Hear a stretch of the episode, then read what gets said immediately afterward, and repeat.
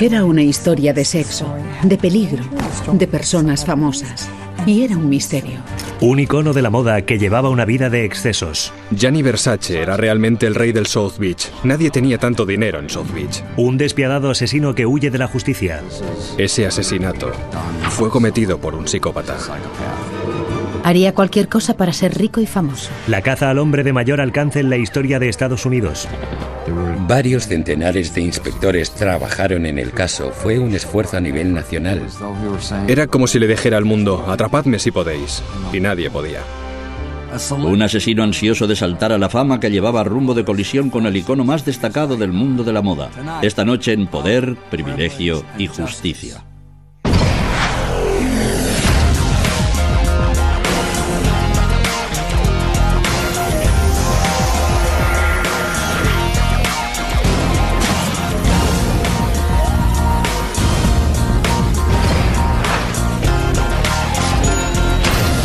Crímenes imperfectos, ricos y famosos, diseños mortales.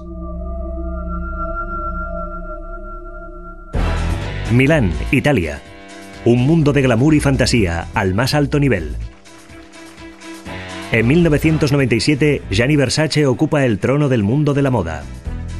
En todas las revistas habían anuncios de Gianni. Gastaban 50 millones de dólares al año en publicidad, sus libros, sus amigos famosos y sus extraordinarios vestidos. Los provocativos diseños de Versace aunaban un exquisito sentido artístico con el atractivo sexual más explícito.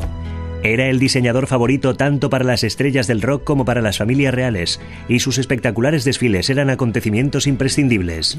La gente que acudía a los desfiles se volvía loca. También era todo muy teatral. Las luces, la música, el ambiente. Todo era perfecto. Versace poseía casas en Milán, el lago de Como y Nueva York. Pero en cuanto al lujo más extravagante, ninguna podía compararse con su mansión de South Beach, la Casa Casuarina. La casa de Gianni Versace recordaba la residencia de un emperador romano, con sus mosaicos, sus azulejos, los muebles, la piscina. Era literalmente como entrar en unos baños romanos. La sensación que producía era increíblemente decadente.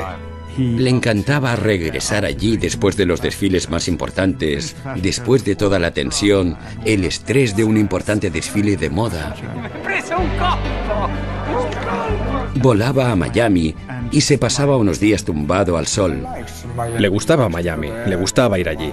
Es que todo el mundo le conocía, siempre le saludaban. Buenos días, señor Versace. Hola, buenos días. ¿Qué tal está usted? Bien, bien. La mañana del 15 de julio, Gianni se levantó temprano.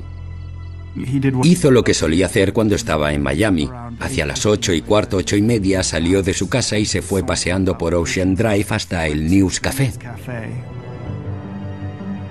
Tras leer el periódico con su capuchino matutino, Versace volvió a casa andando y abrió la maciza verja de hierro de su mansión, completamente ajeno al hombre apostado entre las sombras. Al parecer, las revistas de moda habían publicado el itinerario habitual de Versace y él estaba esperándole. El hombre en las sombras era Andrew Cunanan, de 27 años.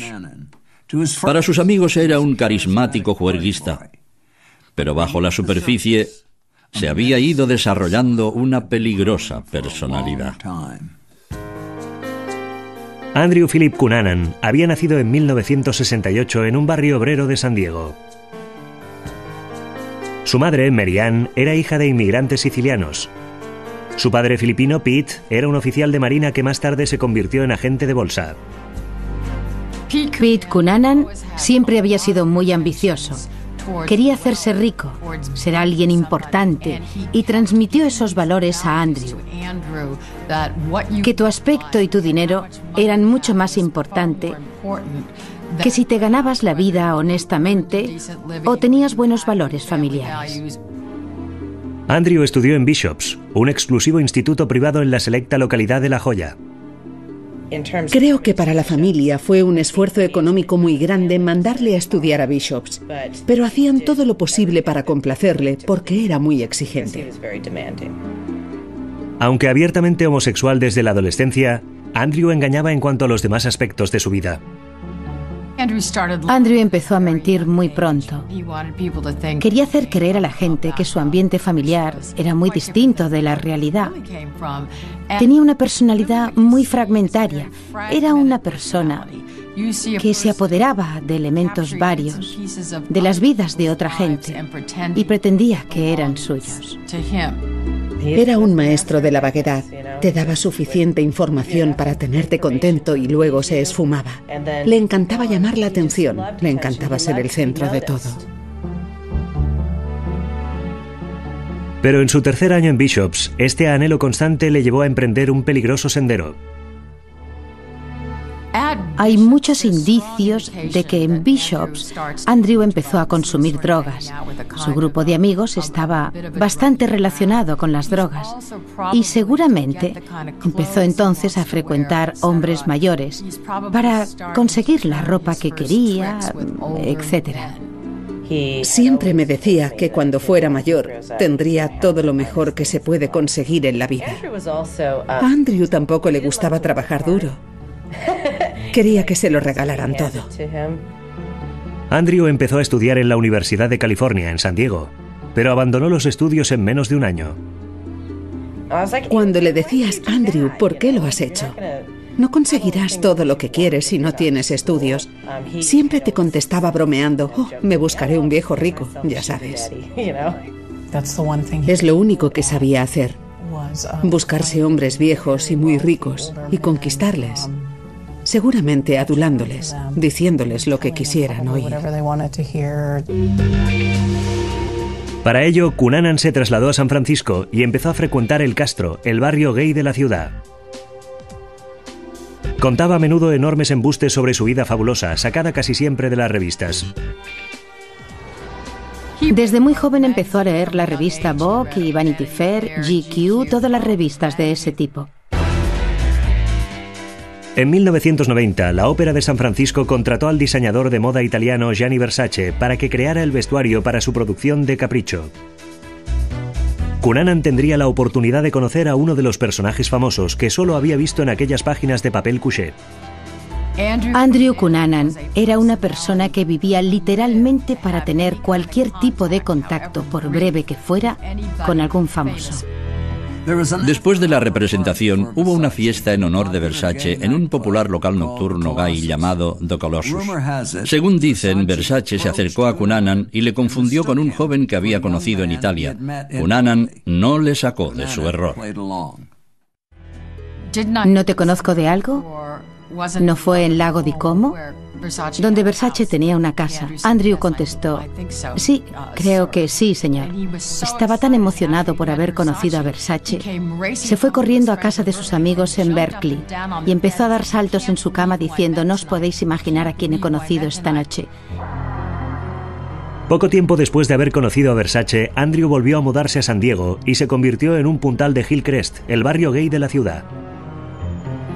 En 1993 conoció a un joven oficial de marina llamado Jeff Trail en un bar de la zona. Jeff Trail era un tipo realmente legal. No era un embustero. Totalmente opuesto a Andrew. Cunanan y Trail se hicieron amigos, pero Andrew no reveló nunca a su nuevo amigo íntimo gran parte de su vida. Siempre estuvo funcionando en varios niveles. Empezó a traficar con drogas y sin duda trabajaba como acompañante de hombres. Tenía tanta facilidad de palabra, tanta labia. Era un gran lector y sin duda sabía entretener a los hombres mayores. No cabe duda de que ofrecía sus favores a los viejos. En 1994 le tocó el gordo.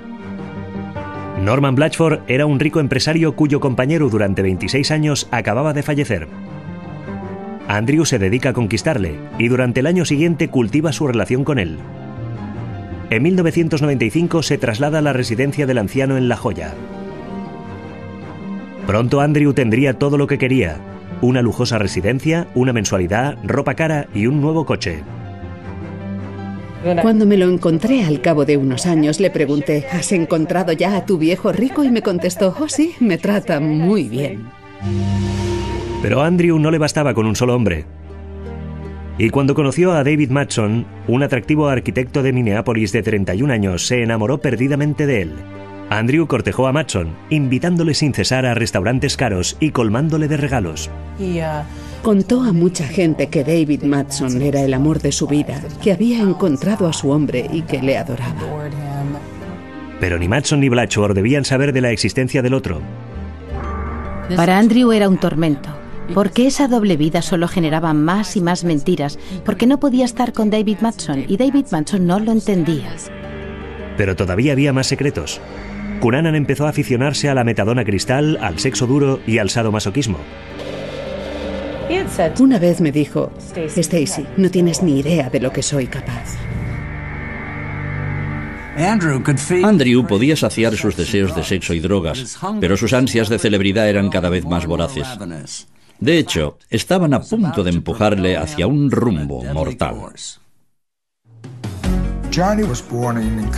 Gianni había nacido en Calabria, en el sur de Italia.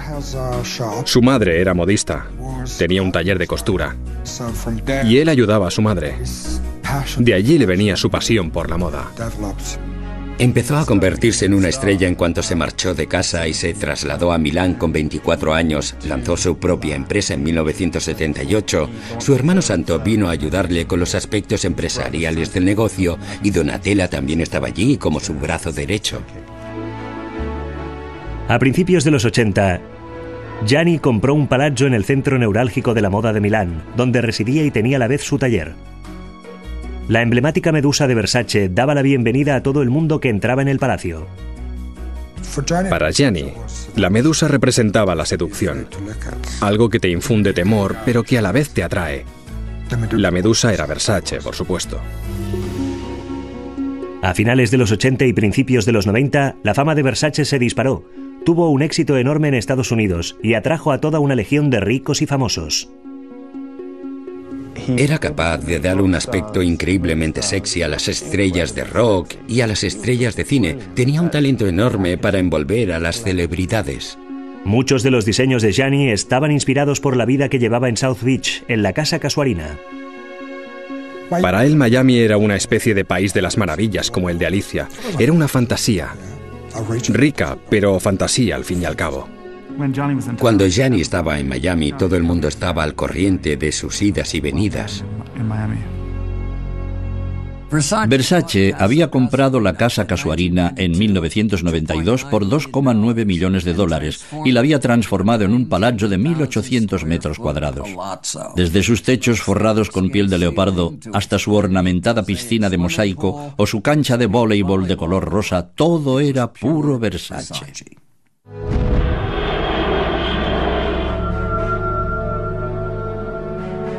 Mientras veranea en el sur de Francia con Blatchford, Andrew escribe cartas de amor a David Matson, mintiéndole sobre sus vacaciones. De regreso a la joya, aquel otoño, exige a Blatchford que le compre un Mercedes valorado en 125 mil dólares. Le dijo, si no me lo das, te abandonaré. Y Blackford contestó, vale, vete. Matson también se está cansando de las excusas de Cunanan y su comportamiento imprevisible. Poco después de que Blatchford despidiera a Andrew, Matson también rompió con él. Para empeorar todavía más las cosas, el mejor amigo de Cunanan, Jeff Trail, abandona la marina y se instala en Minneapolis, la ciudad de David Manson. Para Cunanan fue un triple golpe. Todos abandonaron a Andrew a la vez.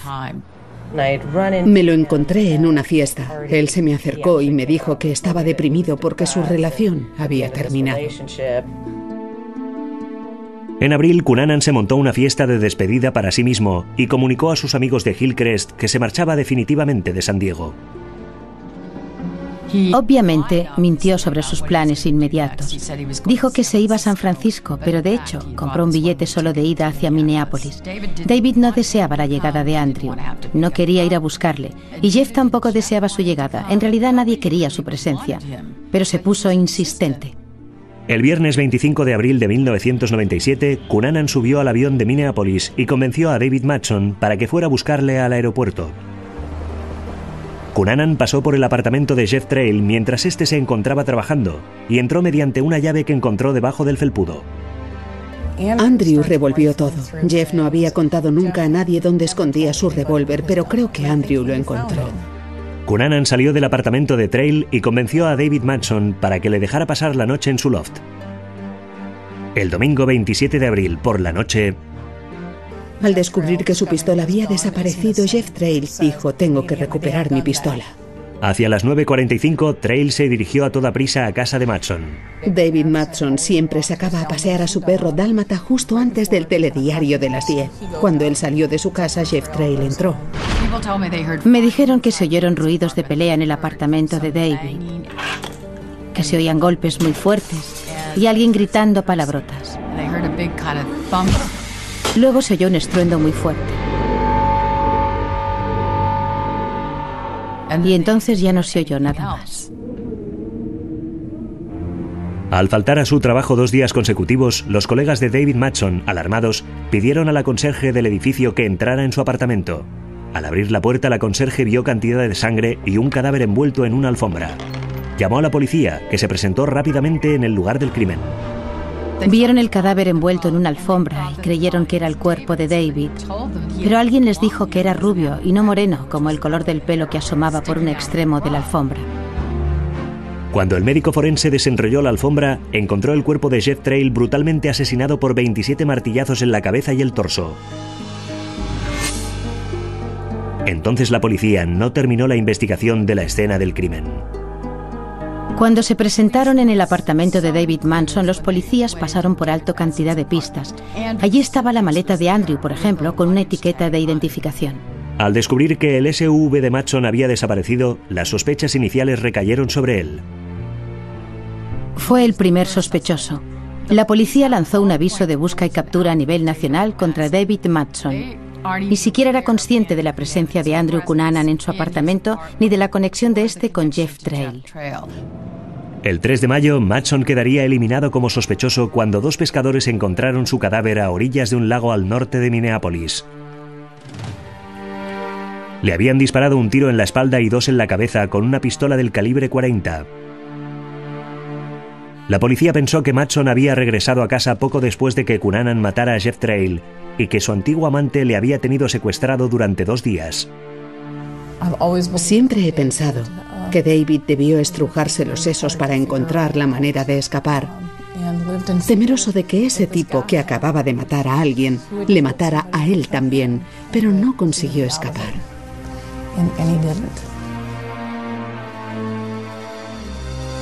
Tras registrar de nuevo el apartamento de Matson, la policía encontró la maleta negra de Cunanan que contenía esposas, ataduras para las piernas, pornografía sadomasoquista, balas del calibre 40 y una funda de pistola vacía, pero ningún arma. La policía había entrevistado a los amigos de Jeff Trail y todos ellos hablaron de Andrew Cunanan porque sabían de la relación entre David y Andrew y sabían que Andrew venía a visitarle. Por fin Andrew era un sospechoso. La línea divisoria entre la fama y la mala fama es muy fina. Aunque fuera de una forma perversa, Cunanan había conseguido lo que quería, que le conocieran en todo el país y como cualquier celebridad que se preciara sabía cómo mantener las distancias. A mediados de los 90, Gianni Versace había extendido su imperio. La medusa de Versace lo adornaba ahora todo, desde complementos hasta muebles y artículos para el hogar. Pero la alta costura seguía siendo el cometido básico del diseñador. Y en 1994 un traje extraordinario cautivó la atención del mundo entero. El momento en que Elizabeth Harley llegó al estreno de una película vestida con el traje de imperdibles de Versace, el mundo entero enloqueció y Versace se hizo famoso a nivel mundial. El traje contribuyó a lanzar la carrera de Harley y el nombre de Versace empezó a estar en boca de todos. Fue un invento muy brillante, muy llamativo y por supuesto aquel traje de imperdible realzaba el fabuloso cuerpo de Liz Harley con sus curvas. Jenny tenía un enorme sentido de la oportunidad, estaba en el lugar adecuado en el momento adecuado, preparado para asombrar al mundo con su extraordinario talento.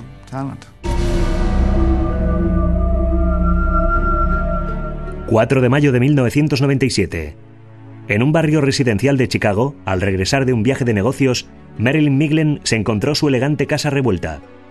Además, su marido, el varón y empresario inmobiliario Lee Miglin, había desaparecido. Cuando la policía registró el garaje, encontraron el cadáver de Lee Miglin metido bajo su SUV. Tenía la cabeza totalmente envuelta en cinta adhesiva, excepto por la nariz y la coronilla.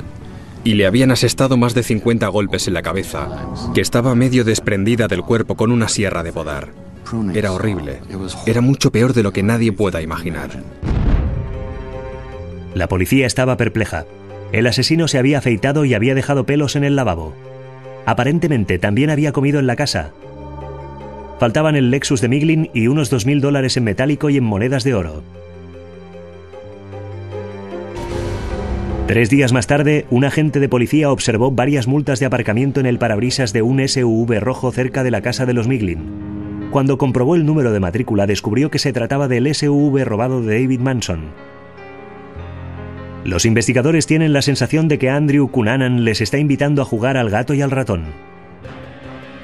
La policía pensó que debía haber alguna conexión y por lo tanto empezaron a buscar las huellas digitales. Empezaron a buscar otras pruebas y Andrew volvió a convertirse en sospechoso. Un honesto empresario muy conocido relacionado en la muerte con un prostituto. Era un bocado suculento para los medios de comunicación que saltaron sobre la oportunidad al momento. Entonces empezaron las insinuaciones sobre la doble vida de Lee. La familia de Miglin negó que este hubiera tenido alguna relación previa con Cunanan, y la policía de Chicago les dio la razón. Pero los rumores no se acallaron. Andrew Cunanan había cometido dos asesinatos en dos estados distintos, por lo que su carrera delictiva discurría ahora a nivel federal. Era un fugitivo de la justicia y el FBI empezó a colaborar en su búsqueda con el grupo operativo de fugitivos. Teníamos un vehículo desaparecido. Lo primero que hicimos fue lanzar un boletín para localizarlo. El FBI descubrió que el teléfono del coche de Miglin emitía una señal cada vez que arrancaba el coche. Empezaron a seguir los movimientos de Andrew Cunanan mediante el teléfono móvil. El 8 de mayo, el FBI interceptó una señal en las afueras de Filadelfia. Empezaban a cerrar el cerco alrededor del asesino.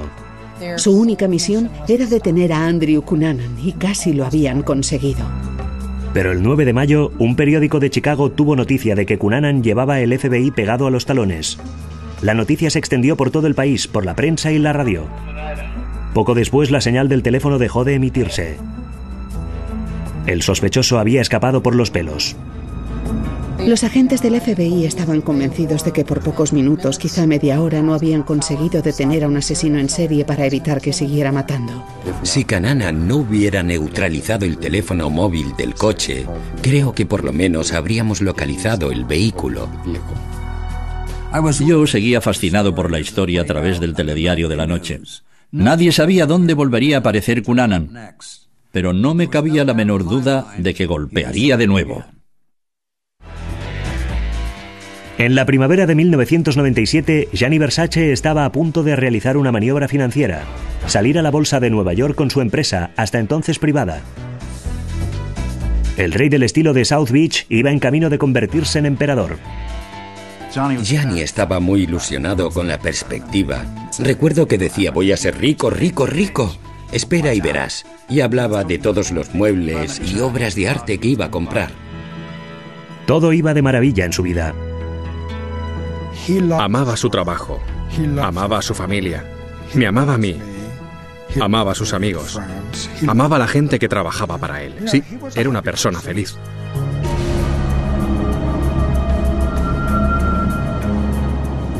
Mientras tanto, Andrew Cunanan circulaba por el sur de Nueva Jersey, desesperado por deshacerse del Lexus de Lee Miglin. Entró en un cementerio abandonado, avanzó por un aislado camino de tierra y se detuvo al lado de la casita del conserje. William Rees no le vio llegar. Andrew le obligó a arrodillarse, le disparó a bocajarro en la cabeza, como una verdadera ejecución, y se llevó su camioneta. Al ver que su marido no regresaba a casa para cenar, la mujer del conserje Rees llamó a la policía. En la casita del cementerio, los agentes encontraron a Reese muerto y el Lexus de Lee Miglin aparcado cerca del cadáver. No tardaron mucho en darse cuenta de que Cunanan había golpeado de nuevo. Entonces la persecución de Andrew Cunanan en una camioneta roja arrancó de nuevo. Durante toda su vida, Andrew Cunanan había sido un camaleón social. Una práctica perfecta para un hombre que siempre había deseado no desentonar con su entorno. Siguió escapando a las autoridades aunque le tuvieran bajo sus narices. El FBI y los miembros de su equipo operativo estaban extraordinariamente frustrados ante la imposibilidad de encontrar a aquel hombre. Los medios de comunicación a nivel nacional saltaron sobre la historia. La orgía asesina de Cunanan se convirtió pronto en noticia de portada. La atención de los medios alentó todavía más su impulso asesino, le hinchó el ego. Era fácil imaginarlo presumiendo. Pero por primera vez en su vida, Cunanan tiene que evitar la luz de los focos. Está solo, volando en dirección sur por la 95, mientras el FBI se devana los sesos para adivinar su siguiente movimiento. Hablaron con todas las personas que sabían que le conocían. Familiares, amigos, conocidos. Y establecieron sistemas para que cualquiera de ellos que tuviera noticias de Andrew les llamara enseguida. Hacia el 11 de mayo, Cunanan llegó en coche a Miami Beach. Miami era el escondrijo perfecto para Andrew, porque South Beach, otra comunidad gay en la que podía moverse fácilmente, es un pueblo turístico donde nadie conoce el pasado de los demás. Es una comunidad transeúnte, la gente va y viene y nadie se extraña de ver a un desconocido. Encajaría perfectamente, su aspecto era hispano y allí nadie repararía en su apariencia. En el extremo norte de Collins Avenue, la arteria principal de Miami Beach, encuentra un lugar donde instalarse, el Hotel Normandy Plaza. La zona alrededor del Normandy Plaza era la cara oscura de South Beach, con cantidad de hoteles de mala muerte, muchos vagabundos en mala racha bebiendo de sus botellas de whisky y pasando días y noche en la playa. Cunanan había encontrado el escondrijo ideal. Aparcó la camioneta, alquiló una habitación e intentó no desentonar con el ambiente. Si no haces nada para llamar la atención de la policía, no tienes motivo alguno para preocuparte.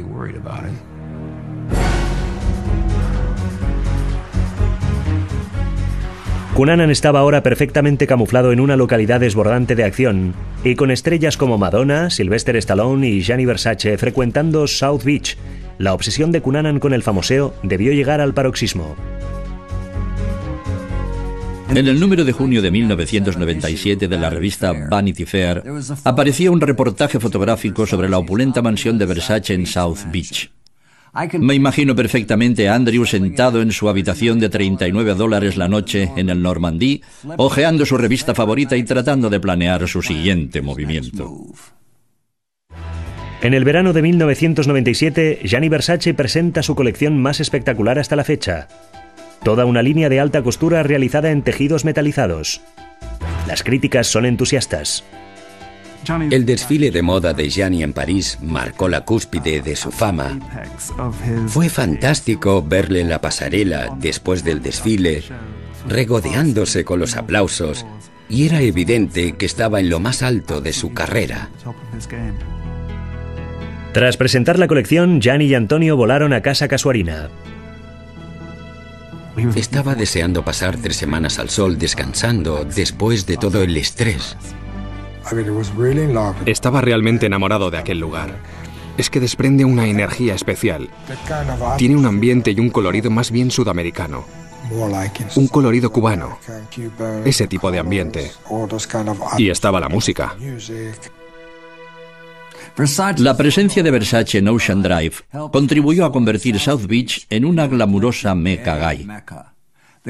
Había tanta droga, tantos chaperos, tanta gente rara en la zona que se cernía la sensación de que algo malo tenía que pasar.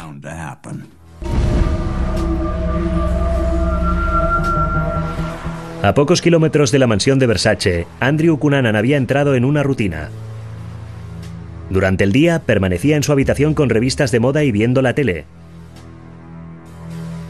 Por la noche merodeaba por los barrios bajos de Miami buscando dinero para seguir subsistiendo. Volvió a recurrir a la prostitución. Tras varias semanas en Miami, Cunanan empieza a andar corto de dinero. Se dirige a una casa de empeños y vende las monedas de oro que había robado a Lee Miglin por 190 dólares. Extrañamente, no se molesta en ocultar su verdadera identidad. Incluso utilizó su verdadero pasaporte y su verdadero nombre al firmar el recibo. No puedo más que pensar que alguien tan inteligente como Andrew solo lo hizo para provocar a la policía. Pero cuando el prestamista manda el recibo firmado por Cunanan a la policía de Miami Beach, pasa desapercibido entre todo el papeleo. A mediados de junio, Cunanan lleva más de seis semanas huyendo de la justicia. El FBI incrementa la urgencia de la investigación y Cunanan entra en la lista de los 10 criminales más buscados. Tenemos muchos motivos para creer que ha estado involucrado en cuatro homicidios. Con ello se pretendía llamar la atención de la opinión pública, medios de comunicación, agentes de la ley, y esperábamos que eso nos ayudara a atraparle. Pero los habitantes de Miami no tienen ni idea de que Cunanan está entre ellos. La policía emitió varios comunicados avisando de que andaba suelto. Algunos periódicos locales publicaron la noticia de que le andaban buscando, incluso publicaron un retrato robot. Pero nadie iba a cerrar un bar por ese motivo. Un mes más tarde, sin embargo, el 11 de julio, el cajero de una sandwichería reconoció a Cunanan por haberlo visto en la prensa. Alguien le vio y llamó a la policía para decir que había creído verle. Pero cuando la policía llegó, él ya se había ido. Más tarde, aquella misma noche, vuelven a ver a Cunanan por segunda vez. El portero del club nocturno Twist dijo, oiga, creo que ese asesino en serie acaba de salir del local. Había tenido esa intuición. Al día siguiente, Cunanan se larga del Normandy sin pagar la cuenta y se esfuma. Reaparece el martes por la mañana, el 15 de julio, en Ocean Drive. Aquel día Gianni Versace se había levantado temprano. Salió a comprar las revistas, el periódico, como siempre. Y recorrió paseando Ocean Drive. Entró en el News Café, donde le encantaba ir por la mañana. Allí compraba su periódico italiano, el Corriere della Sera, y todas las revistas y diarios a la vista porque le encantaba estar al corriente de la actualidad. Hacia las 8.40 Versace regresa a su mansión. Al otro lado de la calle, Cunanan le está observando. Cuando Versace abre la verja de la casa casuarina, Cunanan se le acerca por la espalda, saca su pistola del calibre 40 de la mochila y apunta con ella a la cabeza del diseñador.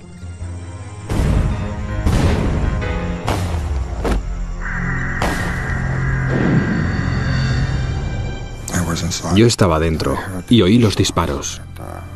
Y a partir de aquel momento todo fue una pesadilla. Los compañeros de Versace corrieron a la puerta y le vieron en medio de un charco de sangre, en las escaleras de su mansión, y uno de ellos persiguió a Andrew por el callejón contiguo, pero desapareció. Cuando llegué, se me acercó un agente de uniforme, obviamente muy agitado. Me dijo, ¿sabes quién es? Le contesté, no. Y me dijo, es Gianni Versace. Y entonces tuve un poco la sensación de tierra trágame porque me di cuenta de que iba a ser uno de aquellos casos que llamábamos APE, que significa emergencia política aguda. Numerosos agentes y funcionarios llegaron enseguida al lugar de los hechos, junto con una multitud de periodistas. Pero con Cunanan todavía suelto, no hay tiempo que perder. Sabíamos por lo menos hacia dónde había huido. Pedí a alguien que investigara en el garaje de la calle 13. La policía encontró su primera pista sólida en el tercer piso del garaje. Un montón de ropa al lado de una camioneta roja. Tras comprobar la matrícula del coche, descubren al cabo de unos minutos que ha sido robado por el hombre más buscado de América. Cuando el FBI llegó al lugar de los hechos, uno de los agentes me preguntó de qué calibre creía que era el arma homicida. Le dije que era una pistola del calibre 40 y con ambos elementos pudimos hacernos una idea bastante clara de quién había sido el asesino. Cunanan había golpeado por quinta vez. Su famosa víctima es conducida a toda prisa al hospital Jackson Memorial. A las 9.21 de la mañana se anuncia el deceso de Gianni Versace. La caza al hombre tras Andrew Cunanan se intensifica de inmediato. Entraron en acción muchos otros policías. Era obvio que se había puesto toda la carne en el asador, por decirlo de algún modo. En el interior de la camioneta roja, la policía encontró el permiso de conducir de Andrew y su pasaporte. Era obvio que el asesino de Versace quería que el mundo entero conociera su nombre. Bajo los focos del espectáculo mediático se preparaba para su gran apoteosis final.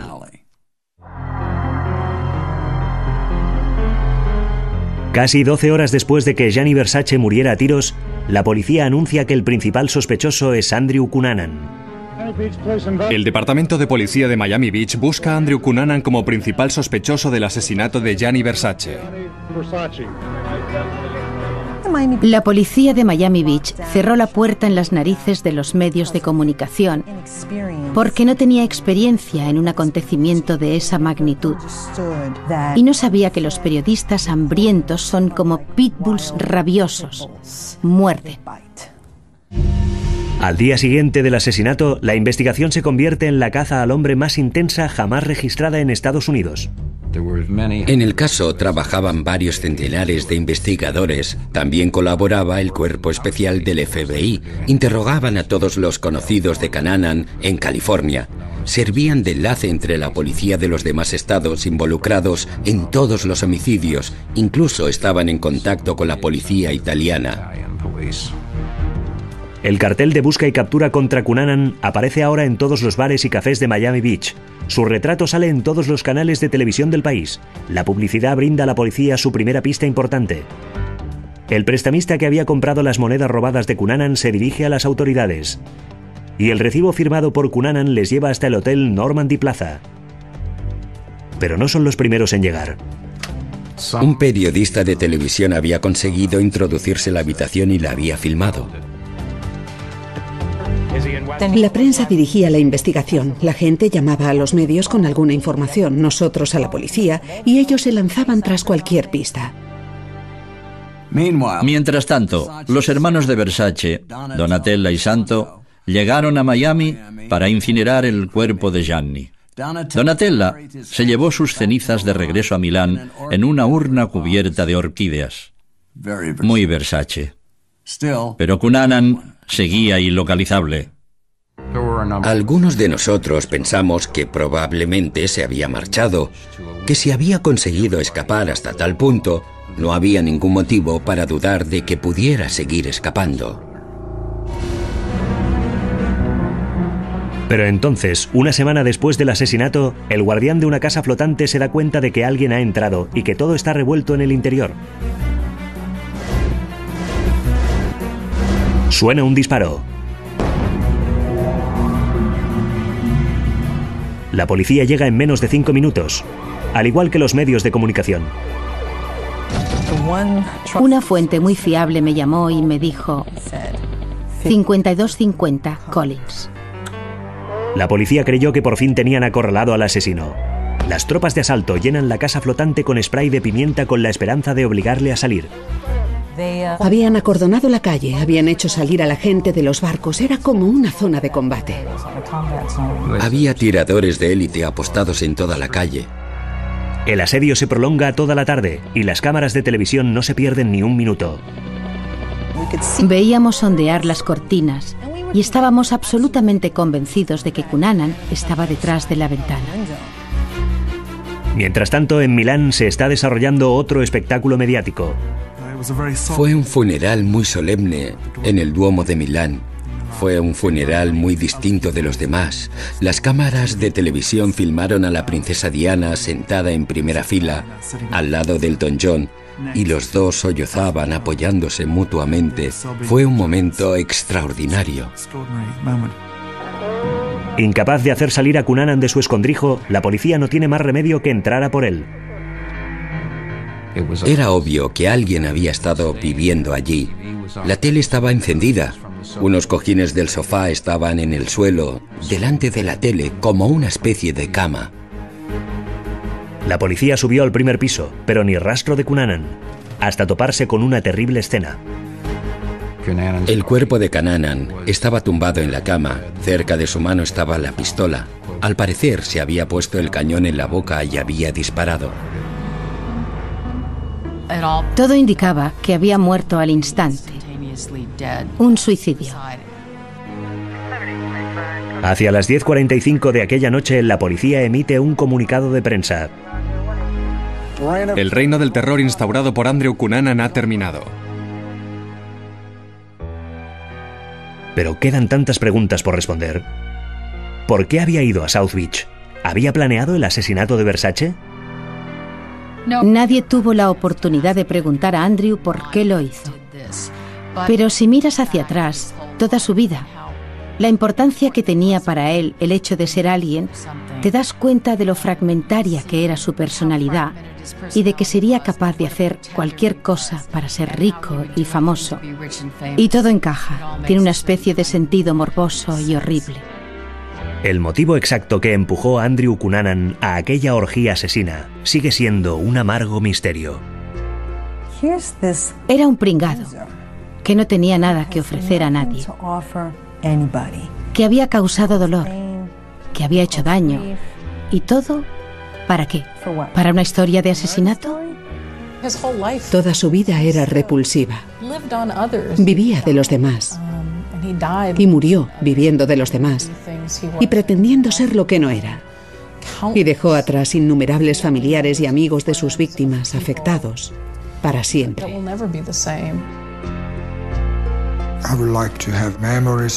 Me gustaría recordar a Gianni como si todavía estuviera vivo, en lugar de pensar que está muerto. Eso es todo. Ojalá pudiera hacer retroceder el tiempo.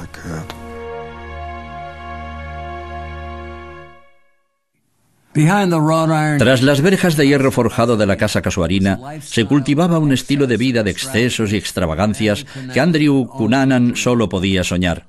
Excluido de este mundo, encontró su propia y retorcida versión de la fama, vinculando para siempre su nombre con el recuerdo de Gianni Versace. Dominic Dune para la televisión judicial.